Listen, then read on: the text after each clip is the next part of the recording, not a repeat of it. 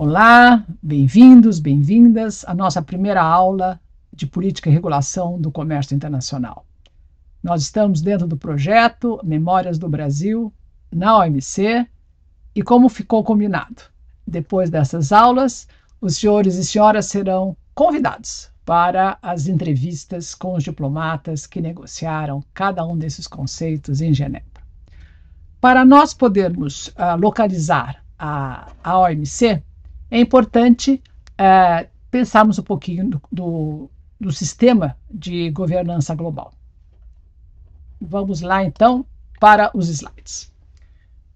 Quando a gente fala de governança do, de economia global, nós estamos falando, claro, da OMC, responsável, então, pela negociação de comércio de bens e serviços, e nós vamos ver base dos acordos preferenciais de comércio. Depois nós vamos falar muito da OCDE, da Organização de Cooperação para o Desenvolvimento Econômico em Paris, que tem menos membros. A OMC são 164, a OCDE são 38. E o Brasil acaba, então, de receber, vamos dizer assim, um roadmap, quer dizer, a lição de casa, a lista da, dos, dos temas que ele precisa apresentar para a, OCDE e ser, então, aceito nessa organização também. E por que, que é importante? Porque elas falam de comércio internacional e nós precisamos ver como elas compatibilizam essas regras. A OCDE é uma organização preocupada com políticas públicas, a boa regulação, boas políticas públicas e política de comércio internacional é também uma política, não é? Depois nós temos que falar sobre investimentos. Não há comércio sem investimentos. E aí nós não temos uma organização internacional que se ocupe disso. Há muitos especialistas que defendem né, uma organização, porque nós temos mais de 3 mil acordos bilaterais, BITs em inglês. E claro que isso traz uma grande confusão para o investidor, né? porque você tem a famosa fragmentação das regras. Depois você tem uma espécie de, de um tribunalzinho de, de, de solução de, de, controvérsias na área de investimento, que é o ICSID. Mas o que é interessante em termos de investimento é acompanhar os acordos preferenciais de comércio. Acordos preferenciais de comércio, todos eles têm a capítulos sobre investimento. E é aí que estão as novidades. E também a OCDE. Ela fala, tem uma parte importante de investimentos. Nós vamos falar depois sobre os códigos de liberação de capital que afetam o investimento e as regras que ela defende para a boa governança, então, de investimento. Nós temos também a área de moeda e finanças, que aí é o, é o objetivo do FMI, não é? E uh, o que é importante é que o FMI uh, acaba discutindo esse tema com bancos centrais, depois tem o Banco da Basileia, que seria o banco dos bancos centrais, e depois a, a Financial Stability Board, que foi criada, um órgão para tentar coordenar as finanças do mundo depois da crise de 2008.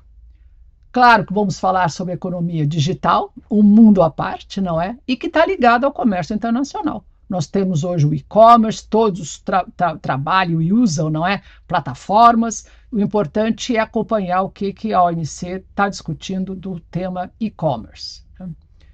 O tema, claro, meio ambiente, sustentabilidade, as grandes conferências da, da ONU e a, que acabam refletindo na OMC. Hoje você não pode falar em comércio internacional sem discutir a economia circular, sem discutir as contaminações de água e de ar, quer dizer, o comércio internacional, na verdade, está sendo utilizado como instrumento para reforçar as regras de meio ambiente. Nós vamos ver como isso acontece, como, por exemplo, a União Europeia, que está discutindo a implantação de um, um sistema de, de na, na fronteira eh, justamente contra emissão de carbono, como isto é, é, se reflete nos fluxos de comércio. E, finalmente, vamos também falar da propriedade intelectual, a Organização Mundial da Propriedade Intelectual, também em Genebra, e como é que a OMC e, e, a, e a OMP negociaram um acordo chamado TRIPS, Trade Related Intellectual Property Rights, que de alguma forma uh, usa também o comércio para uh, fazer respeitar as regras uh, de propriedade intelectual o mundo, o prato cheio para, para o nosso trabalho, não é? Bom, quando a gente fala de uh, OMC, regras de comércio, nós estamos falando da interdisciplinaridade de várias áreas de conhecimento. Nós vamos falar claramente de direito internacional. Eu sou economista, mas tenho que reconhecer que direito internacional é fundamental para esta área. Por quê? Na OMC nós negociamos tratados, tratados têm que ser cumpridos e como fica a como é que você interpreta esses tratados. Nós vamos ver que uma frase pode ser lida dos dois lados, não? E, e, a importância, então, de você ter regras de interpretação de tratado, o famoso Tratado Convenção de Viena.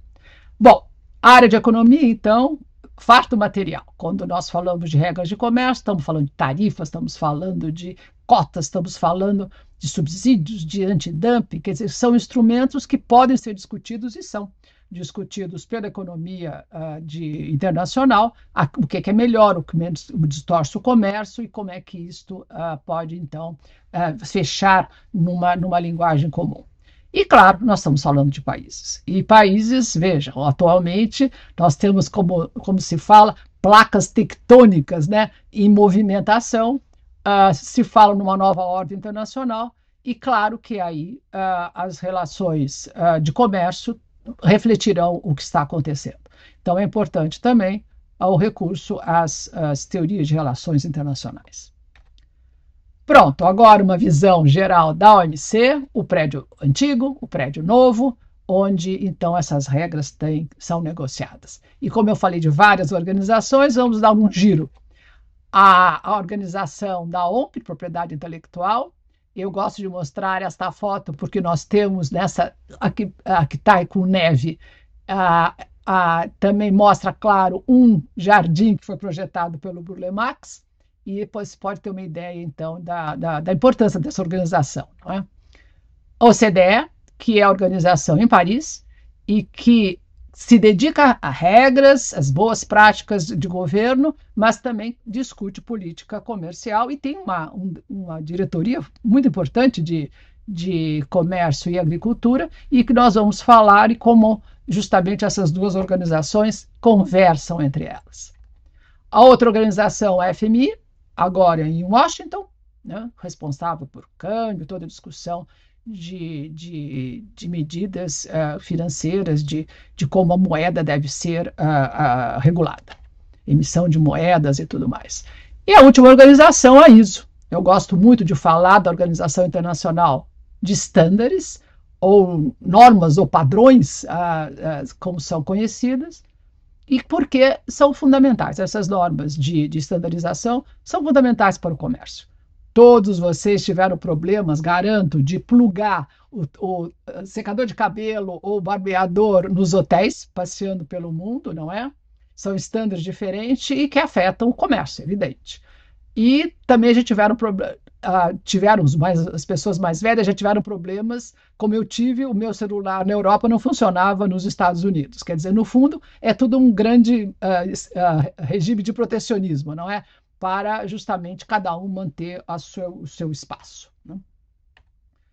Bom, quando a gente chega uh, numa, num, numa, um tema que a gente quer estudar ou que precisamos fazer um relatório de, de regulação de comércio, de comércio internacional, o que eu sugiro é uma, uma metodologia de como você deve enfocar o problema.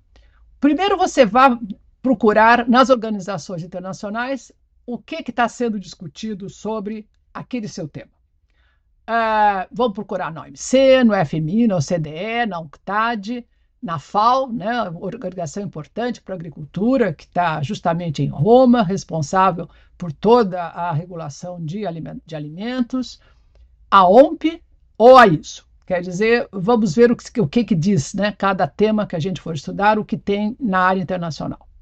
Meio ambiente, tudo isso tem que procurar a organização responsável.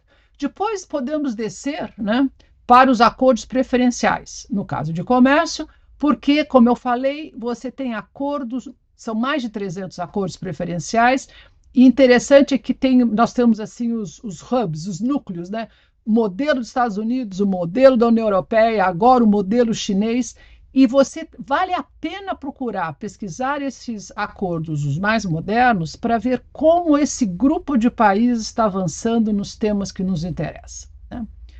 Depois disso, aí se, não importa o tempo que a gente estiver estudando, vale a pena analisar o que está acontecendo na União Europeia, nos Estados Unidos, China, Índia, África do Sul, para sentir como esses países que são líderes dos seus blocos estão é, trabalhando com aquele tema. Por exemplo, no caso de meio ambiente, como eu falei, a, a, a que é a taxa de carbono na fronteira, é fundamental para a nossa discussão. Né? E depois, aí sim, dá uma olhada o que, que o Brasil já fez nesta área. Né? Pronto. Chegamos na OMC.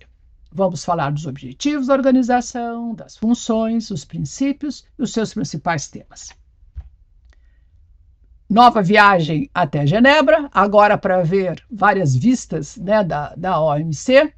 E eu prometo que eu vou trazer uma, uma outra gravação para os senhores poderem entrar na, na, na, nas dependências da OMC. Vamos lá um pouquinho de história.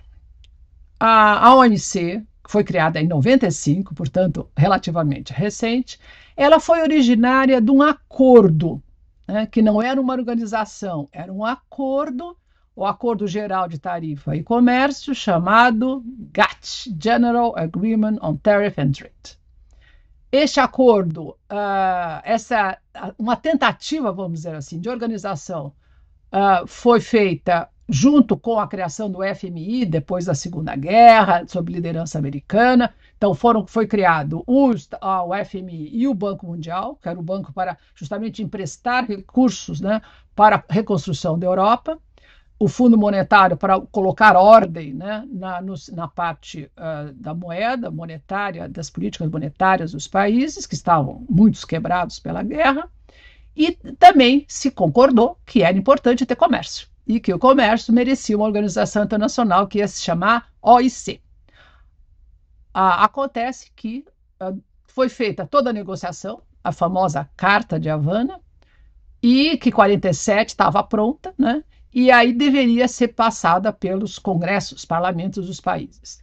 Uh, os Estados Unidos, começou uma discussão nos Estados Unidos séria de que isso afetaria a soberania dos Estados Unidos, que afinal era o líder né, da, do pós do pós Guerra, e o resultado foi que essa organização não foi criada. No entanto, a parte de comércio era tão importante. Vejam o capítulo 4, que está aí demonstrado. A política comercial, os grandes temas estavam todos aí. E, então, o que, que os, os negociadores fizeram? eles tinham, os Estados Unidos têm poder, o presidente americano tinha poder para reconhecer e adotar este acordo, foi feito. Então, o capítulo 4 virou o GATT, virou o Acordo de Tarifa e Comércio. E uh, foi, foi aceito pelas partes, começou então a funcionar. E aí, os temas, tarifas, olha, já tinha preferência, taxação, regulação, restrições quantitativas, temas que são muito caros para quem trabalha com a OMC, subsídios, empresas estatais, o grande tema do momento, né? Ah, e, ah, de alguma forma, esta parte 4 foi justamente gerou o, o, um livro pequenininho do GATT, que é a base de todo o comércio, até a criação da ah, OMC. Vale a pena dar uma olhadinha na Carta de Havana. Eu recomendo os quem quer se tornar especialista de comércio, vale a pena dar uma olhada, como ela já estava prevendo os grandes problemas. Práticas restritivas de, de, de, de comércio, de negócios, lei de antitrust, concorrência, toda a parte de commodities, no fundo, grande parte do comércio está ligada à agricultura, a commodities, não só agrícolas, mas também commodities de minérios, de aço, etc. Tudo isso já era, já era discutido. E depois a parte, a parte 7, que justamente seria a criação dessa organização que não foi uh, conseguido, certo? Muito bem. Como é que então o GATT, que funcionava num pequeno palácio que a gente fala em Genebra, perto da, da ONU, como é que ele funcionava? Funcionava com rodadas, imagine, senhores e senhoras, não existia computador. Então, os negociadores de grandes folhas de papel escritas à mão, né, uh, justamente negociava as tarifas, por exemplo, eu quero exportar laranja aí para um outro país e outro país tinha interesse em produtos industrializados, então se chegava a um acordo uh, para baixar essas tarifas, se fazia um cálculo uh, para, para ver o efeito que isso poderia ter no comércio. Enfim, e assim foram feitas várias dessas uh, rodadas. Uh, hoje nós temos, consideramos em comércio, quase 10 mil linhas tarifárias, itens né, de comércio. Naquele tempo não eram tantas assim, e então essas rodadas uh, acabavam acontecendo. Né? Uh, e o mais importante é que, uma vez que dois países chegavam a um acordo, trocavam então o rebaixamento tarifário, isso era estendido a todos os outros países, então, do GATT. A rodada de Tóquio foi mais interessante. Ela, não, além das tarifas, começou a trabalhar com as chamadas barreiras não tarifárias. E aí tudo pode ser considerado barreiras não tarifárias podemos falar barreiras técnicas, podemos falar de, de barreiras sanitárias e fitossanitárias que afetavam também a agricultura, podemos falar dos, de códigos que naquele tempo tinha a, a, compras governamentais, tinha de látios, quer dizer, todos esses temas acabaram sendo discutidos na rodada de Tóquio. É outro documento que é pequeno e que vale a pena ser lido para, para que o interessado possa ter uma visão de histórica né, do conjunto. Depois chegamos na, na, na rodada Uruguai. Aí sim, marco na história da OMC, quer dizer, foi criada a OMC na rodada Uruguai, é o grande marco. E vejam que, além de tarifas, né, temas importantes um, a, a, a, foram, foram integrados às regras internacionais. Por exemplo, têxteis. Têxteis era um mundo à parte, era um mundo, era um acordo, acordo multifibra, os países grandes exportadores e grandes importadores sentavam nas negociações, e era um acordo complicadíssimo, muito interessante, cheio de cotas, quer dizer, o país não podia passar da cota que ele, que ele tinha combinado com o país importador, mas aí ele podia levar para o ano seguinte, toda uma administração de cotas, em quatro categorias: né? a parte de fios, a parte de tecidos, a parte de confecção e a parte de, é, de toda a tapeçaria, vamos dizer assim. Então, têxteis é, que vivia né, o, seu, o, seu, o seu acordo à parte foi integrado nas regras da OMC e durante 10 anos é, foram desmantelando-se essas famosas cotas e o têxtil hoje ninguém mais fala de têxtil como uma área separada da da, da, da OMC. Depois, as regras de antidumping, subsídio, que são contra uh, o que a gente chama de comércio desleal, aquele comércio que não é feito dentro das regras. Né?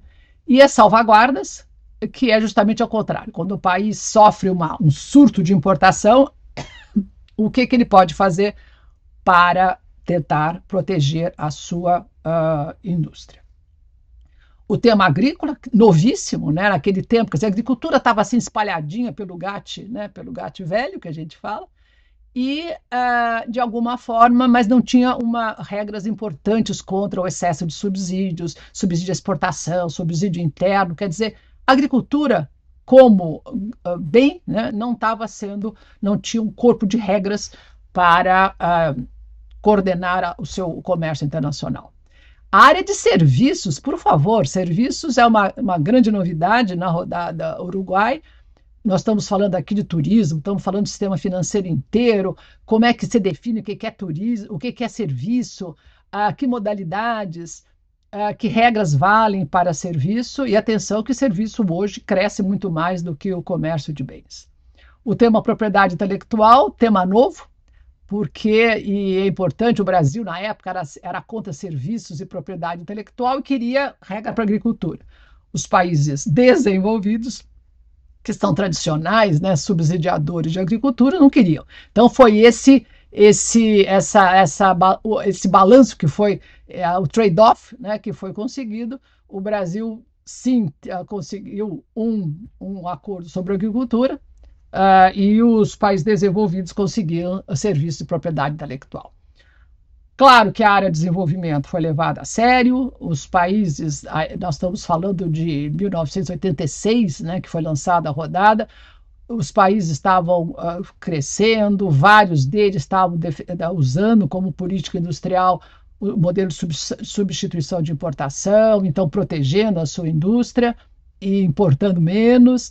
Uh, foi uma fase né, importante para os países depois desta este tipo de modalidade já na, durante a rodada Uruguai já, já se mostrou que não era tão importante assim, não trazia o desenvolvimento desejado, que o comércio você ganhava muito uh, importando muito, exportando muito, que era uma visão diferente do modelo de substituição de importações, e o famoso tribunal, entre aspas, que era seria uma, uma, um órgão dentro da OMC para você discutir os, uh, os conflitos, para não deixar que aquilo se transformasse numa, em guerras reais. Não? E depois, essa rodada não foi terminada, chegou ao impasse em 2008, mas o acordo de facilitação de comércio, que nós vamos ver que é muito importante, acabou sim entrando em vigor. Ah, o sistema, então, OMC, composto pelas regras da OMC, né, básicas do acordo, Uh, e os, acordo, os, acordos comerciais, que são interligados, que se, são uh, compatíveis entre eles, uh, permitiram então que temas novos como meio ambiente e e-commerce andassem, né, andassem para frente e temas como investimento e concorrência também evoluíssem. foram temas que não entraram na rodada Uruguai. Né?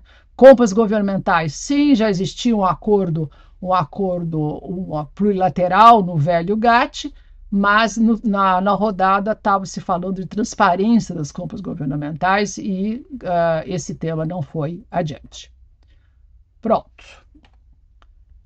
Vamos lá. OMC. Então, organização internacional, uh, com, né, com, com, com, direito, com, com uh, uma organização juridicamente independente, não estava mais dentro da ONU, uh, tinha como objetivos a liberalização de comércio. Esta maneira como nós falamos. Na verdade, a palavra liberalização não está escrita nos acordos da, da OMC, mas ela se subentende, né, que é o, o, que, se, o objetivo que se quer na linguagem de, de, de, do velho GATT da OMC, para, para a OMC, seria a linguagem de redução de tarifas, né, ou uh, reduzi-la ao, ao, longo do tempo, ou eliminá-las, zerando tarifa. Outras barreiras, né, como nós vamos ver, são várias, e a eliminação de tratamento discriminatório. Isso quer dizer o seguinte: na hora que você negocia uma tarifa com um país, você não pode discriminar entre os outros países. Então, uma vez uh, o que você dá para um ou tira de um, você tem que dar para, uh, para as outros, os, outros, os outros países. Quais são, então, as funções? Fórum de negociação. Em Genebra, você tem os, os diplomatas que se reúnem, os especialistas de comércio, para negociações para supervisionar as regras dos outros países. Sim, esta é uma função importante da OMC. O secretariado faz exames dos países mais desenvolvidos de dois em dois anos, os outros de quatro em quatro e os demais de seis em seis. E aí esse exame é feito com todas, todos os membros da, da, da OMC e se discute, então, como é que os países estão aplicando as regras do comércio internacional. Terceira função, esse tribunal, entre aspas, que é uma tentativa de solucionar controvérsias, e aí não é bem de julgar, ninguém vai para cadeia, nenhum, a, a, a, discussão é, é, diferente, né? Ah, é de solucionar a controvérsia, tentar se chegar a um acordo para resolver aquele problema. Uh, mas é uh, a gente chama de, de, de tribunal porque são uh, duas instâncias, né? são os painéis e o órgão de, de apelação, que seriam os juízes, que e, olhar, iriam verificar se aquela primeira fase foi bem feita. Né? E a última função é revisão de políticas comerciais. Aí eu sugiro, quem quiser, tiver interessado em algum país, que seja a Singapura, que seja a China, que seja a própria União Europeia, saber como é que a política está sendo feita, esses exercícios são maravilhosos. Tudo está na internet e vale a pena clicar então na OMC, procurar o país e ver toda a política né, de comércio que o país está implementando. Os membros da uh, da OMC já são 164, não eram tantos assim, quem, eram menos de 100 que entraram na rodada do Uruguai. observadores, países que querem entrar ainda em torno de 20. Só que não é sempre uh, todos esses países que estão todo o tempo nas negociações. Né? Eu poderia dizer que os principais atores seriam em torno de, de 25 países. Claro que quando você tem um tema específico, os outros, todos os países interessados são chamados, mas no fundo, uh, vamos dizer assim, que os 25 são mais ou menos os, os, os países que tocam a OMC. Como é que funciona? Né? Então, a OMC tem uma estrutura, que é uma conferência ministerial. Os ministros se reúnem, teoricamente, dois em dois anos para dar as regras gerais da, da OMC. Um conselho geral que está lá, sim, permanentemente, são os embaixadores que moram em Genebra e são os chefes das missões, juntos à OMC e os outros, os outros especialistas e diplomatas que se dividem para trabalhar nos vários conselhos, conselhos de bens, serviços e propriedade intelectual. O funcionamento da OMC é, é, é peculiar, né? As reuniões formais são muito grandes, na grande sala de conferência da OMC, tem intérpretes para as três línguas oficiais, inglês, francês e espanhol. E uh, as minutas são feitas, é tudo muito formal. Né? As reuniões uh, onde realmente as coisas acontecem são reuniões informais. E aí fala-se inglês, então, é, para entrar no comércio internacional, inglês tem que estar corrente. E uh, são reuniões realmente menores, de, como a gente fala de geometrias variáveis, depende de, dos países interessados. E são nessas reuniões mais informais que você as ideias são lançadas, os acordos são, são nascem, vão, vão, vão tomando forma. Né? E a, aí é muito importante a, a, figura do, do presidente dessas, dessas reuniões, né, do, que são por temas, são também diplomatas e que, que, to, que assumem essa a presidência, se transformam em chairs né, da, das, uh, das, das, reuniões, e eles que têm que, junto com o secretariado, sentir o momento onde um papel, uh, né, as, as, propostas são feitas, aí aparece um primeiro papel do, do, do chair e o segundo papel, que vai tentando moldar a forma final de cada um desses acordos. Uh, eu gosto muito de falar né, de temas e atores. Quem são os atores de cada tema? Quem é que está por trás? De forma geral, eu diria que Estados Unidos e Europa e depois que entrou na OMC a China são países importantes, né? Todos os grandes temas e os, os outros demais temas uh, são sempre, uh, de alguma forma, acompanhados pelos diplomatas desses países.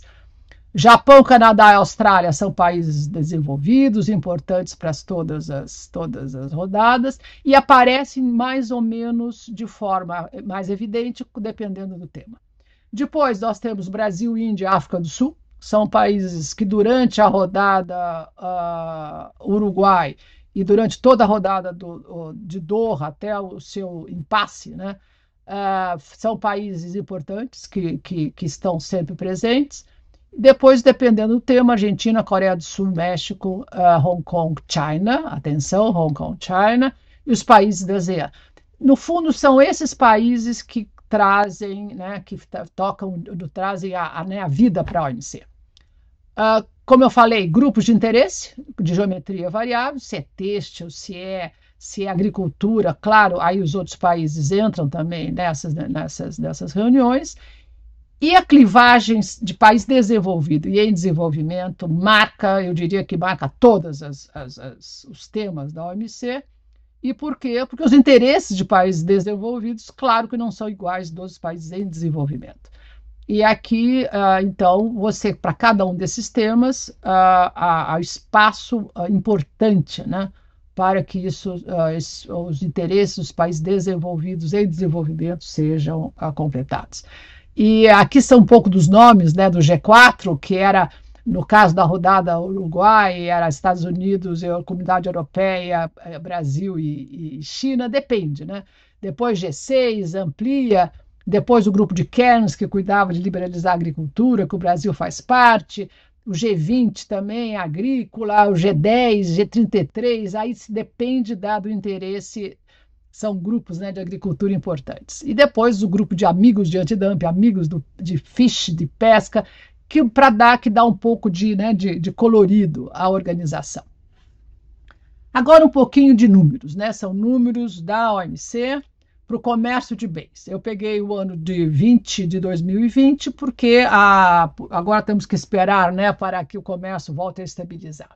Nós estamos falando, como vocês podem ver, no, no ano de 2020, 17 trilhões de dólares, né? É, exportações e importações, sempre o número não bate porque estão tá, sempre em trânsito, né? Depois, o maior parceiro, então, China. Atenção, União Europeia é extra, nesse caso, 28 uh, países de comércio intra. Quer dizer, quando a gente considera a União Europeia, é o comércio do bloco da União Europeia para fora. Uh, aí tinha ainda Reino Unido. Estados Unidos, Japão, Coreia do Sul, etc. E no, no, lado das importações, Estados Unidos passa a ser o primeiro importador, a União Europeia, China, Japão. O Brasil é o 26 e uh, o que é uh, uma pena. O Brasil tem perdido espaço no mundo do comércio internacional, já chegou a 20 lugar, já foi considerado um 1,4% do comércio internacional, que é muito pouco. O Brasil realmente não explora o comércio internacional como poderia explorar. Né? Vamos ver agora na área de serviços, estamos falando de 4 trilhões de dólares, e Estados Unidos, Europa e China como os maiores uh, exportadores e também importadores. Para ter uma ideia, por região, vejam que Europa né, uh, corresponde a 38%, América do Norte uh, 16%, os países em volta da CIS, da, da, da, da Rússia, é menor, África, Ásia sim, a Ásia, o espaço da Ásia é muito significativo, né? incluindo, claro, a, a China, e vocês podem ver à direita como é que eles, esses, esses valores foram crescendo. Né? Não é de uma forma igual. Ah, nos últimos 10 anos, a China passou de um lugar bem mais ah, abaixo e passou para o primeiro lugar com uma velocidade incrível, né? nos últimos 15 anos. Bom, voltamos para a estrutura da OMC conferência ministerial, então, ministros de Economia, ou Comércio Internacional, ou Relações interna uh, Externas, se reúnem de dois em dois anos, ou de três em três, etc., uh, ah, para dar os, né, o rumo da, da, da, da organização. Depois, o Conselho Geral é composto por embaixadores que moram em Genebra, e eles têm também que tomar conta de dois outros órgãos importantíssimos, que é o Dispute Settlement Body, que é o órgão na, onde se faz a discussão dos conflitos, e o Trade Policy Review Mechanism, que é onde os países são examinados se estão se comportando dentro das regras do comércio internacional. E depois, o Conselho de Bens, de Serviços e Propriedade Intelectual. Parece simples, mas não é. Vejam a loucura de a quantidade de temas que são tratados em Genebra. Então, dia a dia é isso mesmo. Acorda, passa-se na missão, né, para pegar a instrução, se for o caso, conversar, ter uma reunião, e depois uh, todo mundo vai para o prédio da OMC e cada diplomata toma conta dos seus, dos seus temas. Né? E vejam que uh, é uma quantidade fantástica, são 40 e tantos, quase 50 temas. Né? E durante a rodada de Doha, tinha, uh, os, os, os, são os mesmos diplomatas que se reuniam, então, para discutir a negociação. Uh, vale a pena dar uma olhadinha para, para uh, entender o que está acontecendo. E, mais uma vez, eu, eu recomendo que de, comecem a navegar na, no site da OMC. É, há muito material, to, vários níveis de compreensão e é devagarinho que você aprende a falar o que a gente fala de gatês. Gatês é aquela linguagem que a gente fala em Genebra, que está baseada desde o velho GATT, todo, todo, todos os anos, né, com as novidades, os termos novos. Ah, como eu falei, então, o Conselho Geral dos Embaixadores tomou conta desses dois uh, órgãos de solução de controvérsia e de revisão de políticas no caso da solução de controvérsia, dos painéis de especialistas, que depois uh, são a, a, decisão desse painel é analisada pelos, uh, pelos membros do órgão de apelação, que são aí eminentes professores que, que de, de especialistas em comércio uh, em direito internacional. E aqui vale a pena lembrar: o Brasil teve um, um, um representante, que foi o professor Luiz Olavo Batista, já falecido. Uh, órgãos de revisão da política comercial, então esse órgão uh, se reúne então de, de dois em dois anos para os quatro principais membros em comércio, né? classificação, dos 16 outros de quatro em quatro e os outros membros de seis em seis. Uh, e aí são dois, três dias onde o país passa por uma sabatina né, de como ele está se comportando em termos de comércio internacional. O Conselho de Bens, que era né, aquele quadro complicado, nós vamos falar de quase todos esses itens, né? E uh, porque vale, vale a pena ver como cada país é afetado por, esses, por essas uh, regulações. Não é? Agora sim, vamos. Todo tratado internacional tem princípios básicos, né? Então, a, a, a primeira coisa a, a, fazer é destrinchar o, os princípios básicos da OMC. O primeiro deles é não discriminação. Não vale discriminar entre nações, né? Uh, e não vale discriminar entre o bem importado e o nacional. No primeiro caso, tudo que você dá ou tira, em termos de favores, né? Ou punições de comércio, você tem que dar para todos os países que estão dentro da OMC, que fazem parte do clube. E no caso de uh, tratamento nacional, quer dizer, o que é permitido na OMC são tarifas ou cota tarifária. Vamos ver como é que funciona isso. E aí, uma vez que, você, que, esses, que, você, que esses países pagam na fronteira, são recolhidos esses impostos tarifários uh, de produtos que chegam né, na, na sua fronteira, eles entram em livre prática. Ou seja, você não pode, por exemplo, escolher um país A ou um país B e falar, não, para esse eu ponho uma tarifa de 10, para o outro eu ponho de 20. Isto uh, realmente é proibido, certo? Uh, outro princípio fundamental, transparência no meu tempo, quando eu era jovem e ia para Genebra, eu ficava uh, pegando os papeizinhos e tirando xerox de cada, de, cada, de cada proposta de acordo, etc., porque era assim que se trabalhava, né? Ou vivia, a gente vivia em biblioteca. Hoje está tudo na, na internet. Então veja aqui como é importante a transparência e tudo que você faz, qualquer legislação de comércio internacional, tem que ser traduzida para alguma das línguas da OMC e tem que ser enviada para Genebra. Então, se você souber mexer na internet, você terá toda a regulação de todos os países uh, uh, já registrados na OMC. Depois, uh, outro princípio importante é o seguinte: o país negociou, o que, que ele negocia? Rebaixamento tarifário, a, a, acesso a serviços, né, acesso a bens, agricultura, todos esses números de tarifas, os compromissos, viram listas de compromissos, são chamados schedules. Então, você tem que uh, cumprir e os outros países estão olhando se você está cumprindo aquilo que está na lista, uh, que você, quando acaba uma rodada, é assim que a coisa funciona. E esta, esta lista não são, ah, no caso de tarifa, tem, tem lá o numerinho, 10%, 15%, etc., mas também tem todos os outros condicionantes, se for o caso. Né? E na área de serviço, nós vamos ver que as, os, as listas de compromisso de cada país é, é, é, são imensas, porque tem todas as condições que o país negociou a abertura do seu mercado de serviços.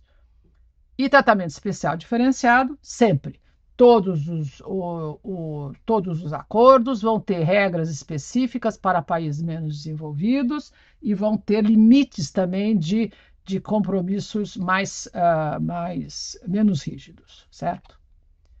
Eu gosto muito de mostrar essa, essa, esse gráfico, essa figura, porque imaginem como é que as regras do comércio internacional evoluíram. Imaginem, então, no começo né, da, da época ainda de mecanização, ainda não existia não existia o GATT, mas enfim, era tudo muito mais fácil, os países eram especializados na exportação. Depois você já tem né, numa, a produção em massa, aí a OMC, uh, se uh, realmente, a OMC não, o GATT começou a trabalhar nessa linha, os robôs começaram a aparecer na terceira onda, e na quarta onda você tem que cada máquina, cada bem, né, tem um chipzinho embutido e você que pode ser controlado, né? Então imagine como o comércio internacional vai ter que mudar. A própria, por exemplo, a área de produção, você pode com uma famosa impressora, né, 3D, você tem pedaços de avião, você tem aparelhos para surdez. Eu vi uh, filmes fantásticos onde uh, o produto é feito assim na sua, na sua frente. Né? Não existe mais, então, aquele problema de ter fábrica, galpões imensos, é todo um conceito novo. Aqui para apresentar para vocês o, o, acordo geral, que são dois, né? São dois, dois tratados. O mais robusto, que é o, o resultado da rodada Uruguai, e o GATT, que é um livrinho pequenininho de 50 páginas. Uh, é fundamental conhecer os dois, porque uh, nós vamos ver que as regras básicas do GATT, sim senhor, ainda estão válidas, né? Estão válidas e toda a sua interpretação foi então trazida para o momento atual. E antes, e para finalizar a nossa aula, aula eu tenho que falar um pouquinho dos acordos preferenciais de comércio. Por quê? Uh, como foi dito, eles estão mantendo a OMC, que, que, passa por um impasse, não tem novas negociações, tem aos, aos poucos, facilitação ainda, né? Uh, não é e a proibição de subsídio à exportação foram resultados que foram conseguidos depois da, da rodada Uruguai, mas são poucos os resultados. Mas a OMC está viva, como eu falo, não está morta nada disso porque ela tem acordos preferenciais que estão lá modernizando essas regras. Eu gosto muito desse, desse mapa, porque ele mostra como é que a, a evolução dos, dos, grandes acordos, os mega acordos, eles influenciam sim a vida de todos os países. O, o, o primeiro mega, vamos dizer assim, foi o, além né, da, da União Europeia, foi o famoso o, o transatlântico, o acordo o famoso TTIP entre Estados Unidos e União Europeia. Eu estudei muito, vários milhões de artigos sobre isso, mas ah, o acordo não se concretizou. Por quê? Quando a gente vai a detalhes, a gente percebe que, apesar de países né, ocidentais, capitalistas, né, de grupos de países, ah, os modelos de regulação internos são muito diferentes. Então, Estados Unidos tem um modelo de comércio, um modelo, como eu falei, de estándar, um modelo de, de, de, de, concorrência, quer dizer, tem maneiras de, de, de barreiras técnicas, sanitárias e fitossanitárias, que são diferentes da União Europeia, por causa da própria evolução, da história da União Europeia. Nos Estados Unidos, eles, eles gostam do mercado, tudo é o mercado que decide. Então, por exemplo, o caso dos estándares, o, o mercado vai dizendo qual é o estándar, né? É o bottom-up. No caso da União Europeia, que são 20, agora 27 países, tem que ver de cima para baixo. Quer dizer, a União Europeia decide, né, passa para os órgãos que são comunitários e, a, e, a, e as regras passam para todos os países. Tem que cumprir. Então, são modelos diferentes. E daí o TIP não, não ter nascido, vamos dizer assim, mas eles, os dois, os dois, esses dois blocos Estados Unidos e Europa acabam se, um, uh, se comunicando e estreitando via acordos uh, bilaterais. Né? Outro acordo mega importante era o famoso Transpacífico, que foi liderado pelos Estados Unidos. Os Estados Unidos no governo Obama, que seria né, o pivô para, como eles diziam, para a Ásia. Então, aí os países né, da, que, foram, que foram negociados. E o governo Trump, uh, logo no início, uh, não uh, revogou este, este acordo, porque e não foi então nem para ser aprovado no Congresso americano, e simplesmente este acordo morreu. Só que ele não morreu totalmente. Liderado pelo Japão, em parte pelo Chile, os outros países fizeram o, o TPP, o TPP-11, né? Que tem um nome um pouquinho mais sofisticado com isso, mas é bom para guardar, guardar o, o conceito. E aí você tem sim um acordo preferencial de ultíssima geração. quer dizer, os termos, os pequenos termos, os, as, alguns, alguns pontos que os outros 11 tinham dificuldade uh, com a, porque foram impostos pelos Estados Unidos foram tirados, quer dizer, é fácil colocar de novo né, essas frases. E a novidade é que a Reino Unido, que saiu da, da, da, da, da União Europeia, que agora está sem acordos, não é? Está negociando rapidamente acordos com os vários países e uh, quer entrar no TPP-11, né? E a China, que se que se, que se mostrou interessada e pediu, então, esse processo de acessão. A pergunta é se nós vamos ter grupos separados né, sobre a liderança europeia, sobre a liderança de Estados Unidos. Agora, nosso próximo slide mostra claramente o acordo da China né, e como é que esses megas uh, uh, entre, conversam entre eles. Eu coloco a Índia nessa lista, uh, o líder foi a China. A Índia negociou até o final, mas não assinou, não entrou no final e porque ela preferiu, nesse momento, fazer uh, acordos bilaterais. A Índia, ao contrário do Brasil, que mal tem acordo bilateral, a Índia tem inúmeros acordos bilaterais e ela, de alguma forma, mantém o seu comércio desta forma. Uh, o, vejam, então, os países que entraram nesta no RCEP, que é a Regional Cooperation Economic Partnership, e que é bem diferente dos outros acordos. Os outros acordos, por exemplo, os acordos da União Europeia, ah, ah, são mais de 50, 60 acordos da União Europeia, tem todos os valores da União Europeia, tem meio ambiente, tem padrão trabalhista, os Estados Unidos também tem a sua forma de, de reforçar pontos importantes para os seus valores. O acordo, Arce, o, o, o RECEP, que a gente fala em português, ele tem rebaixa tarifária e regra de origem que nós vamos ver como, como o produto pode entrar, feito na região, pode entrar uh, com tarifa nula entre eles, e é um grande, realmente uma grande, está se transformando numa grande máquina de, de uma grande fábrica mundial, né? com, com uh, componentes uh, comprados nos vários países da ASEAN, ou montados na China ou em outros países, e atenção, a Austrália e Nova Zelândia fazem parte, quer dizer, elas são o elo de ligação com o resto do mundo. É? Pronto, como eu falei, os números. Né? Vejam a quantidade de acordos uh, notificados em já em funcionamento e como foi o grande, né, uma grande, teve uma grande fase de muitos acordos um, ah, e agora são menos, mas eles estão funcionando. Então, por favor, nós temos 300 acordos uh, comerciais funcionando. Uh, bom ou mal, se discutiu isso muito tempo. A gente queria saber se os acordos eram mal, eram, uh, atrapalhavam a OMC, a vida da OMC ou não. A conclusão é que às vezes é mais fácil você negociar com um número menor. Então, desde que os acordos preferenciais cumpram as regras né, da, da, da OMC. Se eles fazem regras além dessas regras, tudo bem, isto é compatível.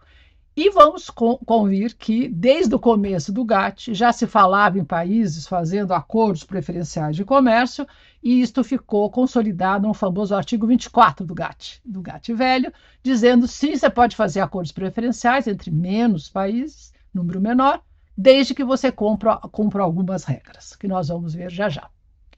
Bom, com isso eu dei uma visão geral para os senhores e senhoras, espero que tenham acompanhado e, por favor, não esqueçam, temos sim uh, né, uma, uma data marcada, uma, um encontro marcado com as entrevistas que serão que estão sendo montadas e designadas para esta primeira aula. Vocês vão gostar. São super interessantes porque contam a vida e a dificuldade uh, dos diplomatas nessa época. E mais importante, mostram que, apesar de tudo, essas regras básicas da rodada Uruguai mantêm o comércio internacional crescendo. Muito obrigada a todos e até a próxima.